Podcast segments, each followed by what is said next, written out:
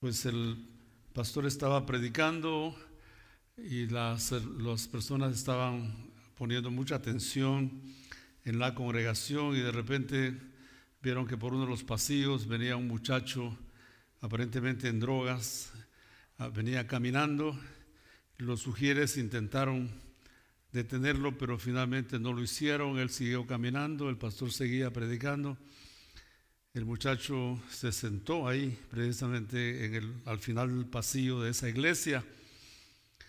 Y todas las personas estaban esperando a ver qué iba a pasar. El pastor siguió predicando y un diácono se levantó de la banca y vino y se, se sentó a la par de él en, en la alfombra de este muchacho. Y ahí estuvo hasta que la predicación terminó.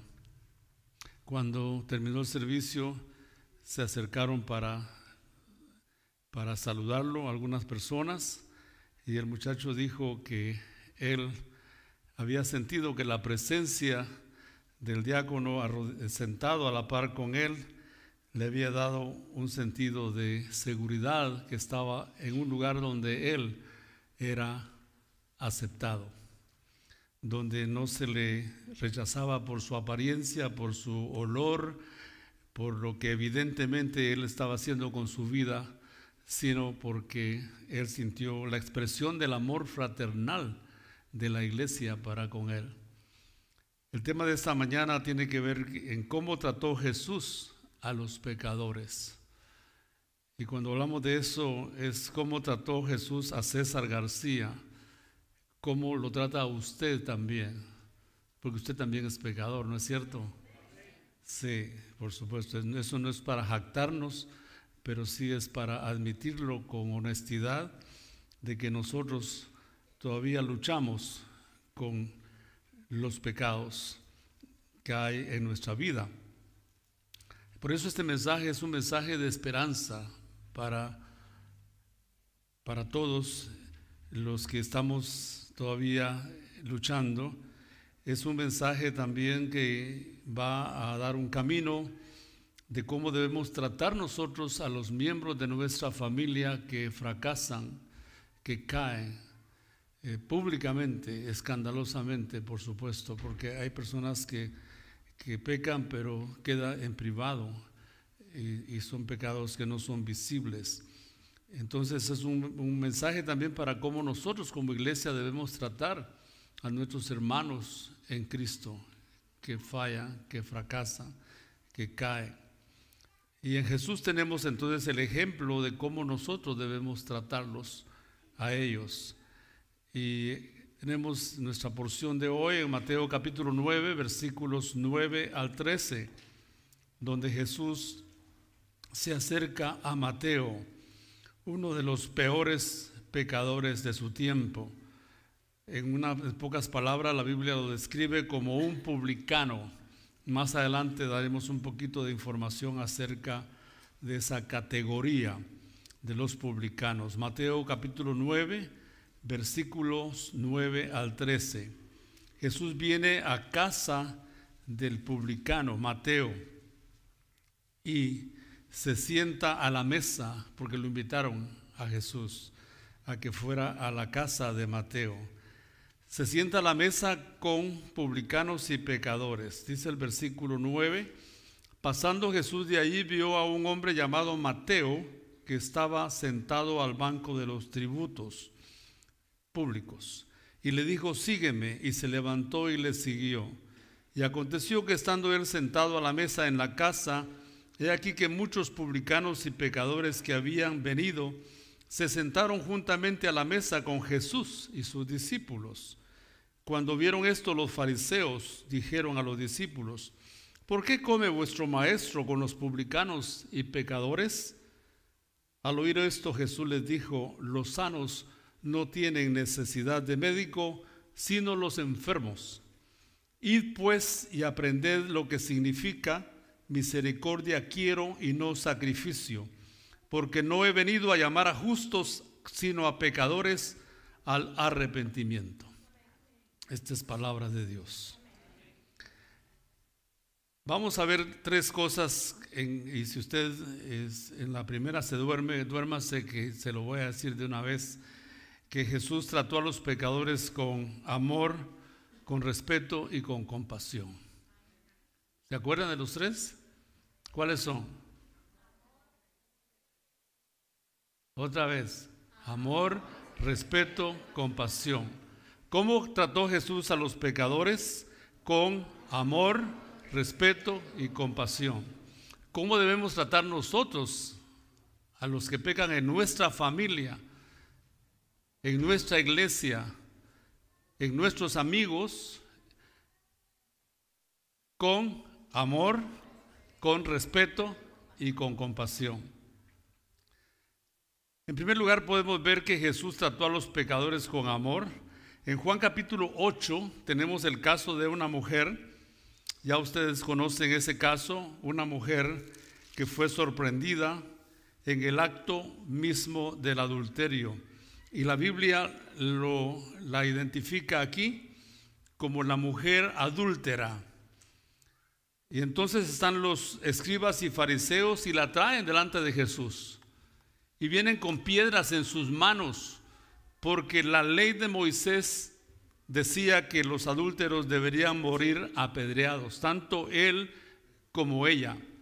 Lo curioso es, mis hermanos, que ellos no traen al adúltero, ellos traen a la adúltera y vienen diciendo que esta mujer fue sorprendida en el acto mismo del adulterio. Si fue en el acto mismo, significa que el hombre estaba ahí.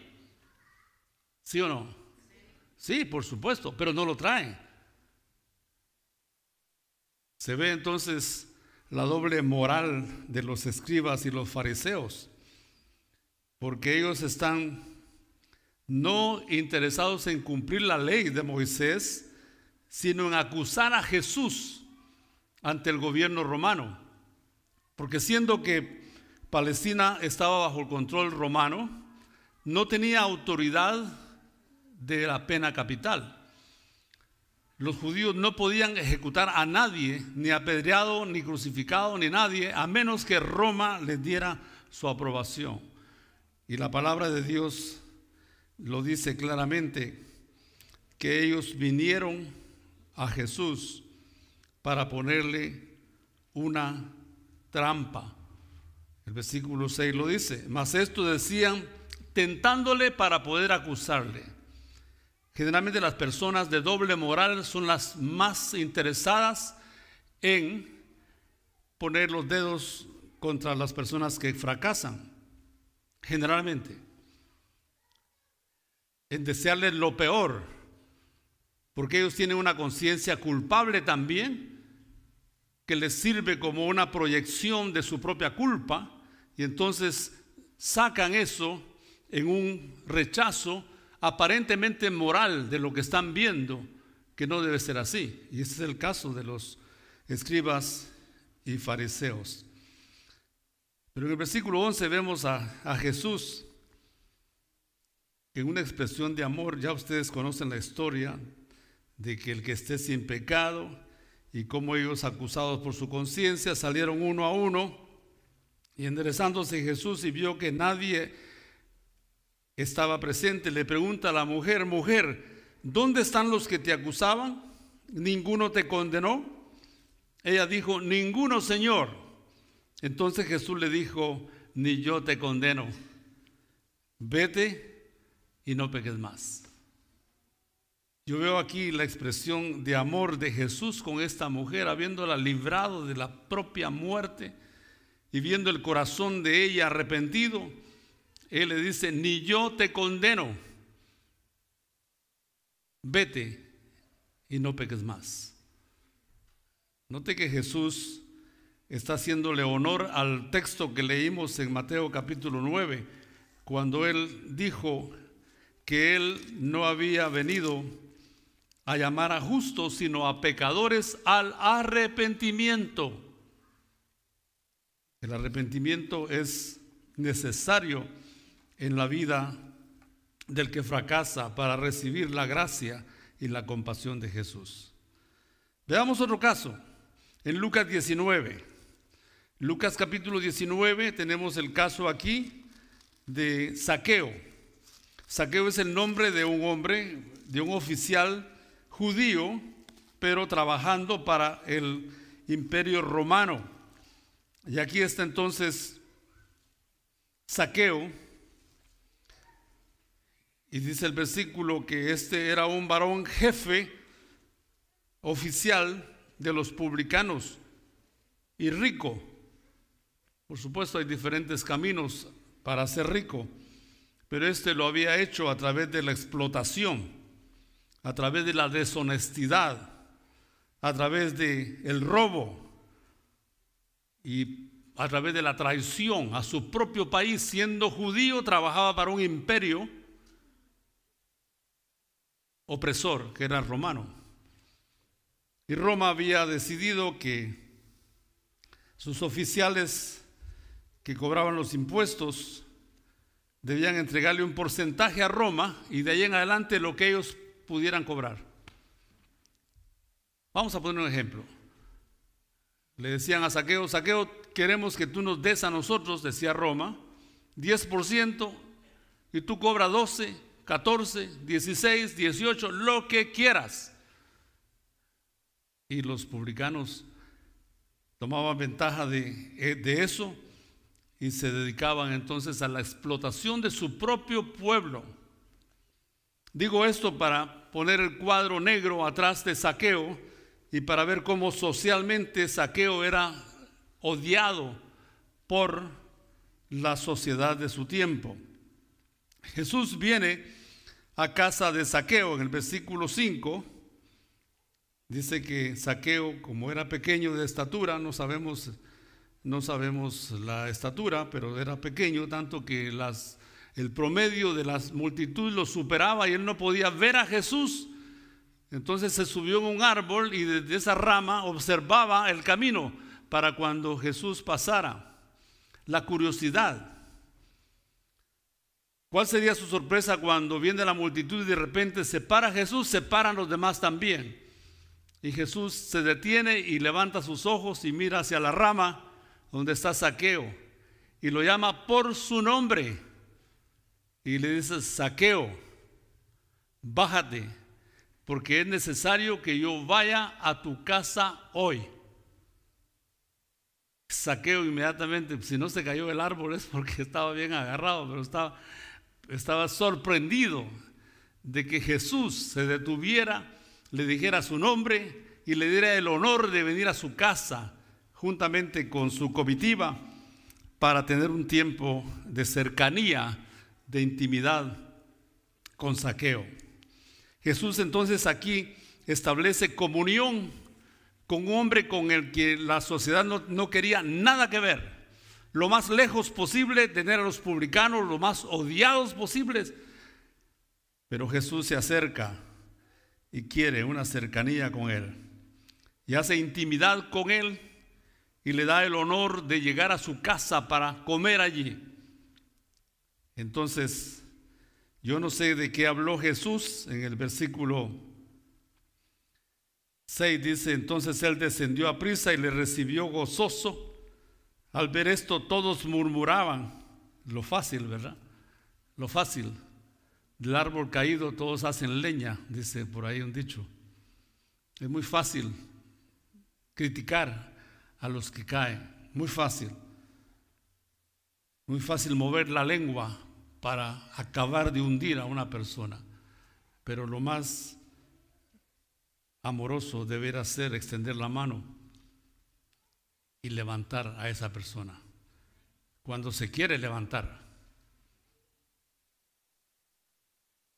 Aquí está Jesús. Oye la murmuración. ¿Y cuál era la acusación? Que Jesús había entrado a la casa de un hombre pecador. Esa era la acusación. Entonces Saqueo puesto en pie dijo al Señor, he aquí Señor, la mitad de mis bienes doy a los pobres. Y si en algo he defraudado, se lo devuelvo cuadruplicado. La mitad de mis bienes doy a los pobres. Recuerden que Saqueo era rico. Cuando él dice la mitad de mis bienes, era mucho lo que tenía que dar. Y si en algo he defraudado, hey, saqueo, ¿qué te pasa? ¿Te falla la memoria? si en algo he defraudado. Por supuesto que has defraudado. Pero saqueo entonces, ¿qué es lo que hace que saqueo tome esa determinación? Es porque saqueo ha llegado a la conclusión en la conversación con Jesús de que la condición que él tiene es moralmente inaceptable a los ojos de Dios y a los ojos de la sociedad. Entonces Saqueo toma un paso, el paso que debemos tomar en cuenta cuando estamos arrepentidos, la restitución. Restitución significa que en lo posible devolvemos aquello que hemos tomado que es nuestro, que no es nuestro, lo devolvemos. Eso es restitución. Entre paréntesis, algo que no se puede restituir es la reputación de alguien. Cuando por nuestra boca deshonramos a alguien, es imposible después restituirlo a su lugar. Así que tengamos cuidado, mis hermanos, cuando vamos a abrir la boca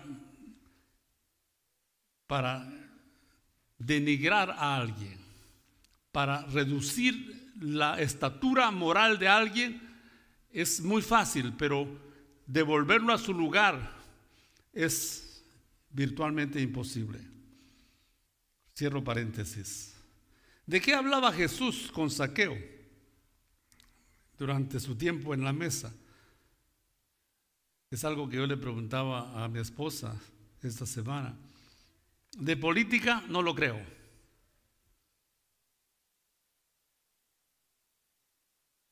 De deportes, que cuántos goles hizo Cristiano y cuántos Messi y quién es mejor, si este o aquel, como es, como es la plática de algunos creyentes, incluyendo los de Ríos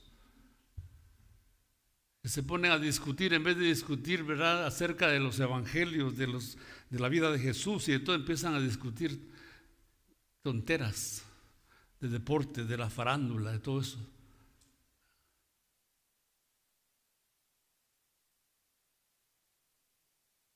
Jesús sin duda estaba hablando cosas de valor eterno en ese momento. Y aquí hay un tip, hermanos, cuando nos invitan a ir a casa de alguien para una fiesta que no es cristiana, Debemos aprovechar la oportunidad para encender la luz que hay en nosotros. No solo con que no tomes. Algunos vienen así subiéndose el cuello, pero no tomé, pastor. Ay, ¿qué quería? ¿Darse su buena chupa? Imagínense. Algunos hasta se quejan, es que, es que tengo un problema en mi hígado y hace mucho que no tomo es que los riñones, es que esto, es que lo... Dilo, la verdad, es que conozco a Cristo, es que Cristo es mi Salvador. Y el Espíritu de Dios mora en mí, y mi cuerpo es templo y morada del Espíritu. Ah, no, pastor, eso no es políticamente correcto. Tampoco es políticamente correcto que nos quedemos callados delante de tanta gente que necesita escuchar. Hermanos, los que no tienen a Cristo hoy tienen tanto valor para, para levantar en alto sus, sus vulgaridades, sus, eh, su odio, su burla contra el Evangelio, contra la familia, contra, contra Cristo mismo.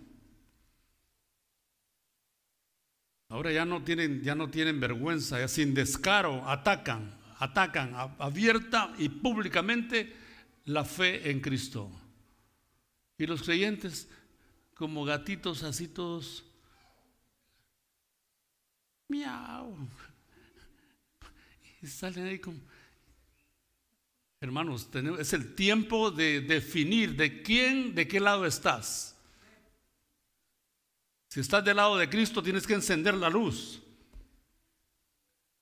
y decir, yo soy cristiano. No, por favor, no digas, yo voy a ríos. No, no digas eso. A veces no nos conviene eso. Mejor di, yo amo a Cristo. Yo amo a Cristo. No, gracias. Así con educación. No, gracias.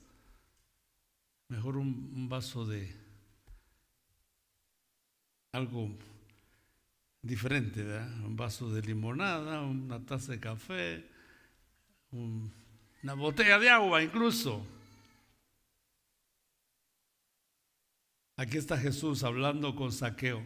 Indudablemente Jesús tocó, conociendo al Jesús que yo conozco de los evangelios, Jesús tocó en amor el problema de Saqueo.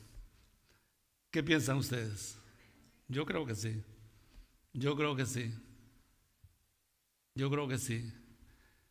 Porque, porque como resultado de eso, Saqueo llega a una conclusión. He aquí, Señor, la mitad de mis bienes doy a los pobres. Esto se llama restitución. Y si en algo he defraudado a alguno,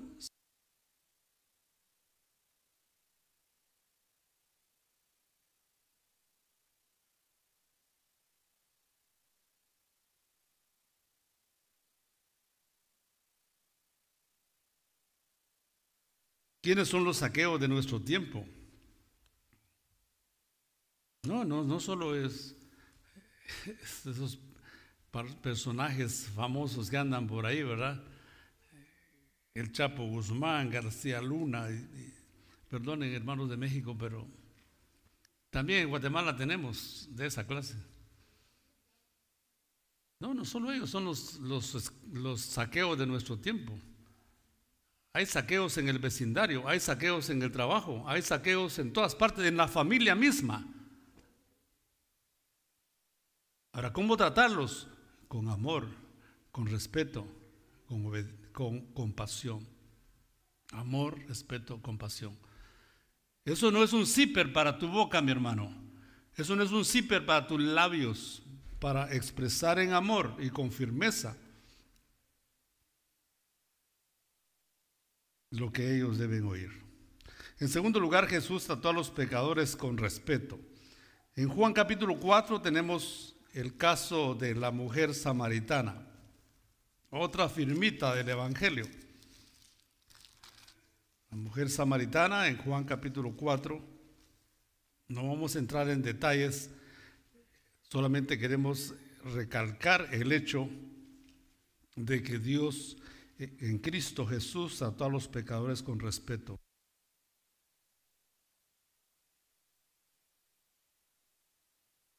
¿Cómo sabemos esto?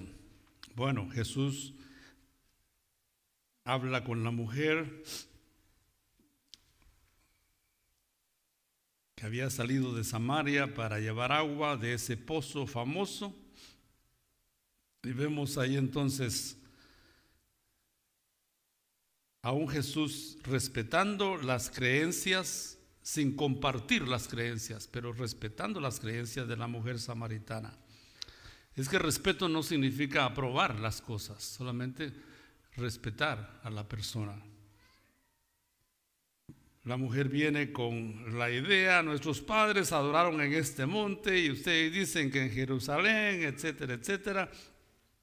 Y Jesús en vez de atacar a ella, Jesús define que Dios es espíritu. Y donde quiera tanto donde la mujer decía como en Jerusalén, donde quiera puede ser, adorado, tratando a la mujer con respeto. Pero Jesús también reconoció la condición moral de la mujer. Que en el versículo 16 Jesús le dice, ve, llama a tu marido y ven acá. Y respondió la mujer y dijo, no tengo marido. Jesús le dijo, bien has dicho. Note la, la, manera afirmativa que Jesús usa con la mujer. Bien has dicho. Me imagino el tono de Jesús. Un tono amable, un tono firme, un tono varonil, un tono de acercamiento. Bien has dicho. Bien has dicho. Porque cinco maridos has tenido y el que ahora tienes no es tu marido. Y otra vez remata y dice, esto has dicho con verdad. Y entonces la mujer está desarmada. Con amor Jesús va y abre la cortina del corazón de la mujer y dice, mira, tú necesitas el agua de la cual yo te hablé, el agua de vida, de vida eterna. Y ya sabemos cómo la mujer llamó a otros y vino y ese día encontró la libertad de su vida inmoral que llevaba. Comentario aparte, pienso que esta mujer, si no se encuentra con Cristo, hubiera llegado a, la docena.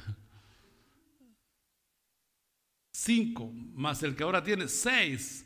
Y si no te encuentras con, porque hermanos, el, encontrar el encontrarnos con Cristo significa el fin de nuestros fracasos. El fin de una vida de disipación. Es cierto que hay, hay ocasiones en que caemos, es verdad todo eso, pero no es una, una ruta, no es una agenda de estar haciendo lo mismo y lo mismo todo el tiempo. En Cristo hay libertad. En el poder de Cristo nosotros podemos ser libres del dominio del pecado. Jesús entonces trata a la mujer con respeto, respetando sus creencias, pero no estando de acuerdo con ellas, respetando la dignidad de la mujer y respetando la condición moral de la mujer. Terminemos aquí. Jesús trató a los pecadores con compasión. Solo voy a ir mencionando los textos, mis hermanos, no me voy a detener en buscarlos. Con Judas en Mateo 26, 50, cuando Judas va para cumplir su promesa hecha a los principales religiosos. Judas les dijo, a quien yo bese en la mejilla, ese es. Querían saber a quién debían arrestar. Y Judas va y se acerca a Jesús y sabe que cuando Jesús ve que es Judas el que viene, ¿sabe qué le dice? Mateo 26, 50. Le dice, amigo. ¿Me escucharon? ¿Cómo le dijo? Amigo. ¿Amigo? César García no le hubiera dicho amigo. Sino que así en buen champín le hubiera, ah, la voz, qué pura lata. Ah, los chapines, así le. Pura lata vos. Pero Jesús de su corazón amaba a Judas también. Y le dice, amigo, ¿a qué vienes? No le dice traidor, ¿a qué vienes? No. Tremenda compasión de Jesús. Después de eso, Jesús, en un intenso sufrimiento, en una intensa agonía en la cruz del Calvario, clama en, Lucas 23, 43, perdón, Lucas 23, 34, clama a favor de sus verdugos, diciendo, Padre, perdónalos, porque no saben lo que hacen. ¿Cómo trató Jesús a los pecadores? Con amor, con respeto, con compasión. Perdónalo, Señor. Imagínense pidiendo clemencia para ellos. Este es Jesús, el que nos ama. Este es Jesús, el que tiene compasión por nosotros. Este es Jesús, el que está en la cruz ofreciéndote la salvación, ofreciéndote el perdón de tu pecado. Aparte de Judas y los verdugos, tenemos a Pedro también. ¿Cuántas veces traicionó Pedro a Jesús, mis hermanos? ¿Cuántas? Tres veces. Pasado el, el momento, en los tres días, Jesús resucita entre los muertos. Pedro está pescando con sus compañeros discípulos y los encuentra cerca del mar de Galilea. Llega Jesús, llama a Pedro. Imagínense la, la impresión de Pedro viendo la iniciativa de Jesús, la iniciativa de restaurarlo a su lugar a Pedro. Y en vez de reprocharle a Pedro por lo que hizo, en vez de humillarlo, de reclamarle, Jesús le dice, Simón, hijo de Jonás, ¿me amas? Tres veces, con la intención de traer a Pedro de nuevo a su lugar de utilidad en el propósito de Cristo.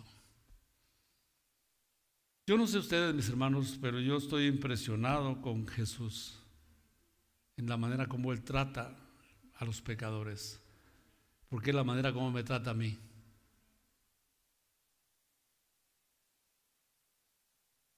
Jesús no es el hombre con un látigo listo para darle en la espalda al primero que falle. Jesús es el Salvador con los brazos abiertos, esperando tu regreso a Él, para abrazarte, perdonarte y decirte, vete y no peques más. Ahora, con esto no estoy diciendo, mis hermanos, que el Cristo nuestro es un Cristo ciego, moralmente ciego. No, no.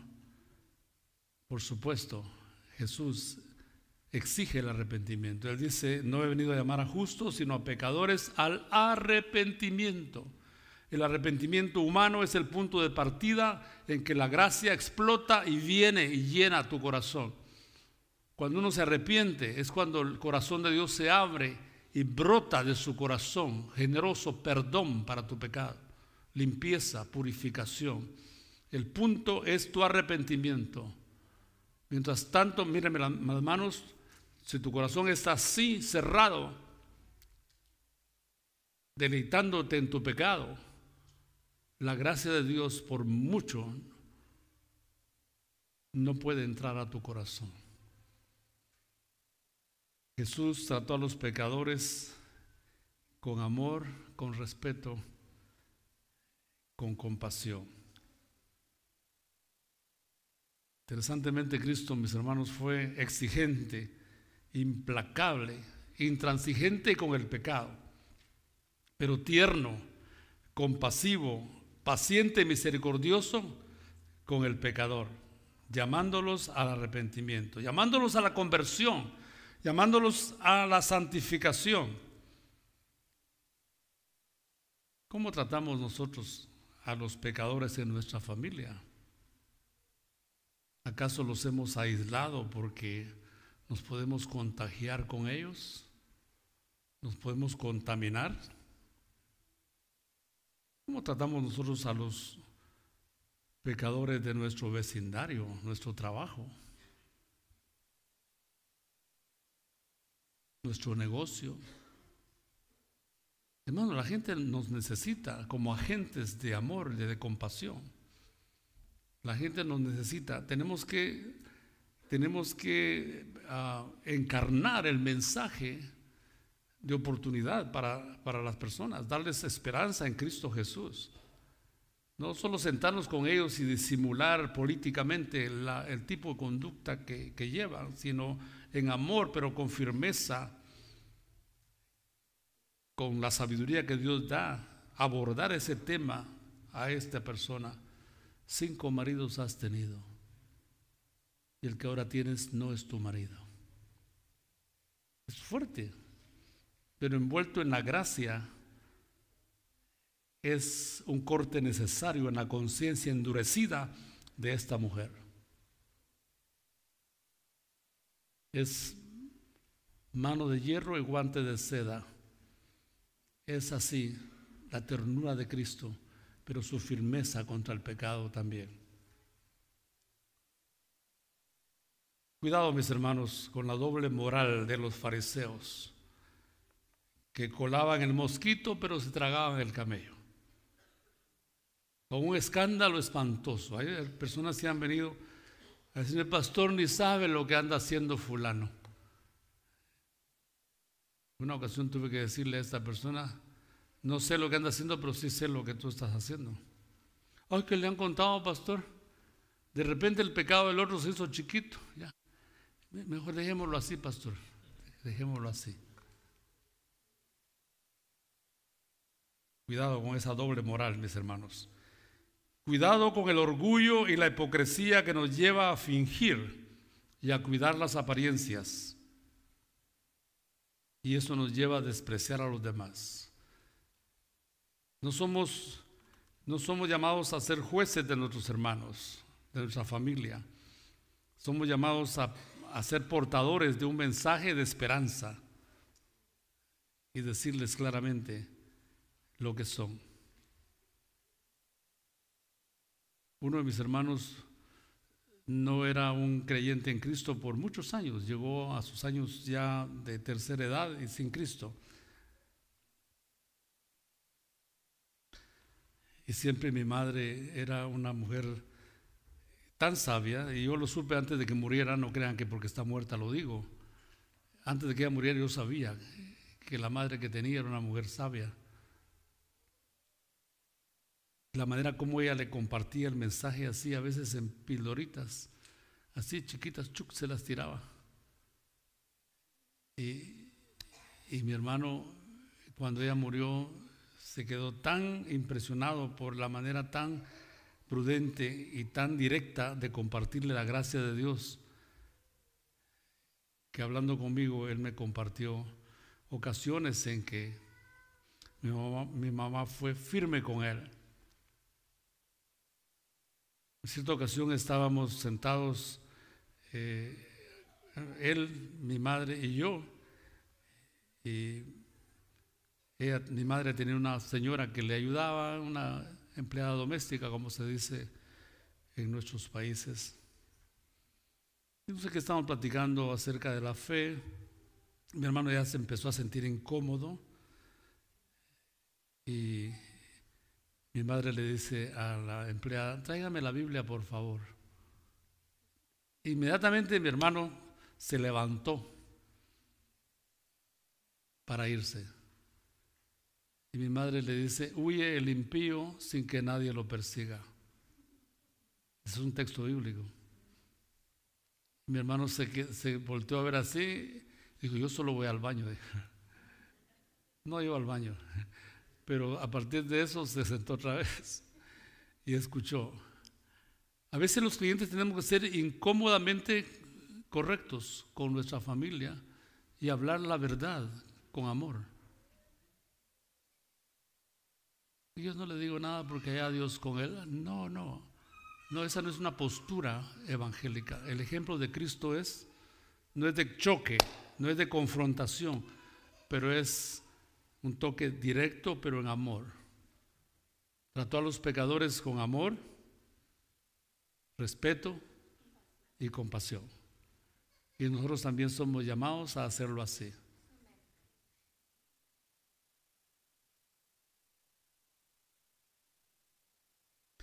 El amor y la compasión de Cristo, mis hermanos, es un llamado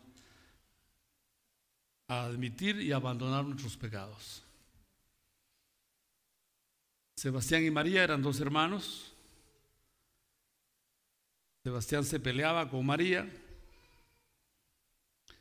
En uno de sus pleitos, la mamá fue testiga de eso, castigó a Sebastián injustamente y Sebastián dispuso tomar venganza de María.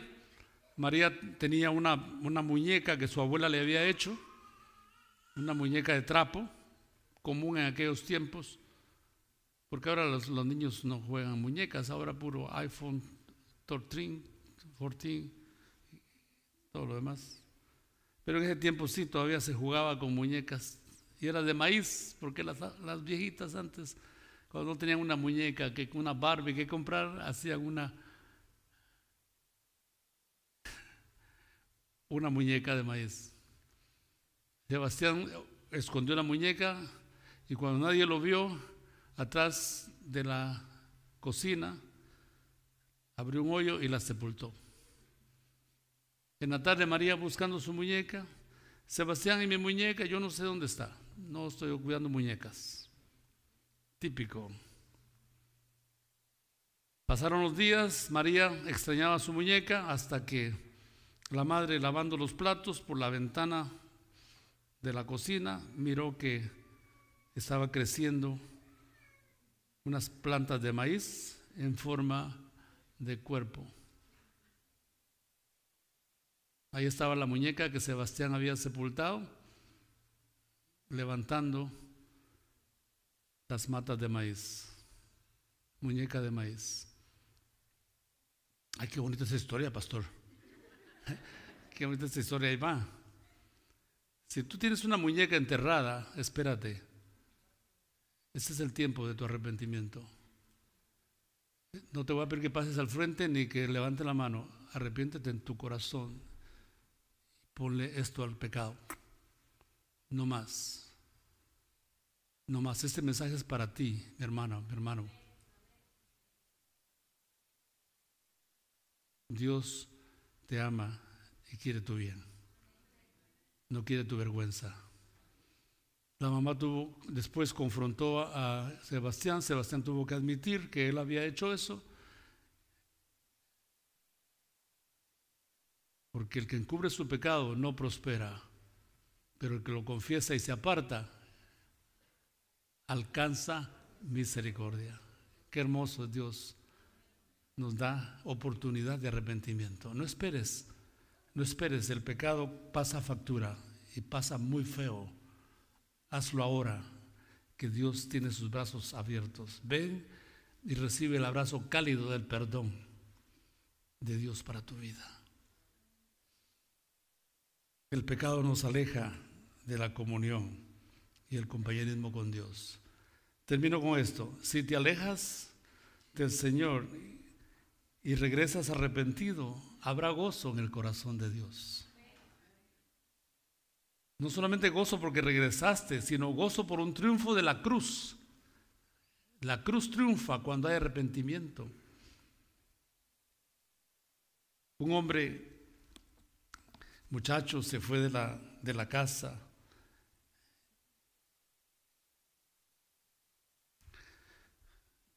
y vivió una vida perdida, así como la historia del hijo pródigo.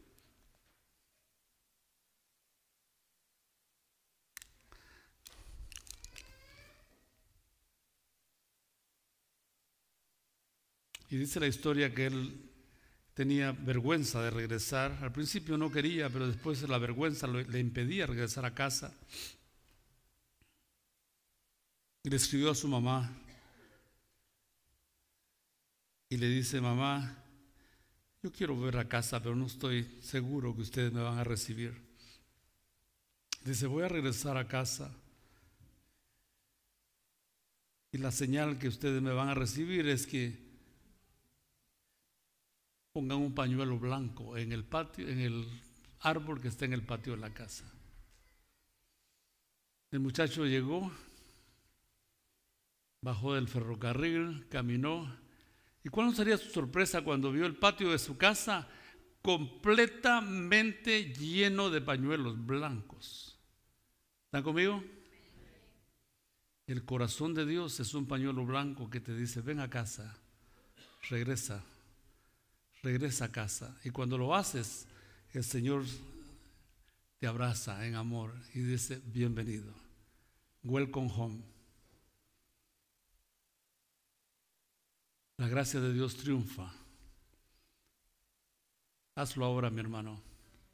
Como dije, no voy a pedir personas viniendo al altar ni levantando su mano, pero levanta tu corazón y dile, tal vez no eres responsable de un pecado escandaloso como este que tú conoces, pero hay pecados, hermanos, que son iguales a esos también. El pecado de la insensibilidad, de la indiferencia, el pecado de mirar a otro con desprecio y mirar con orgullo religioso. Yo, dichoso yo que no soy como él. Cuidado con eso. Arrepiéntete también, que eso también desagrada al Señor.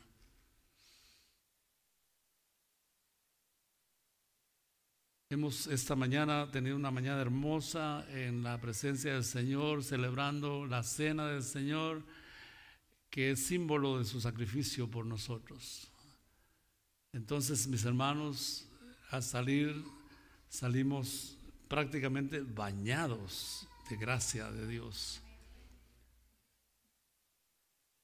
Si entraste por esa puerta con preocupación, ansiedad, culpa, tristeza, Espero que lo que pasó aquí, lo que Dios trajo para nosotros, nos permita una renovación en nuestra mente y corazón.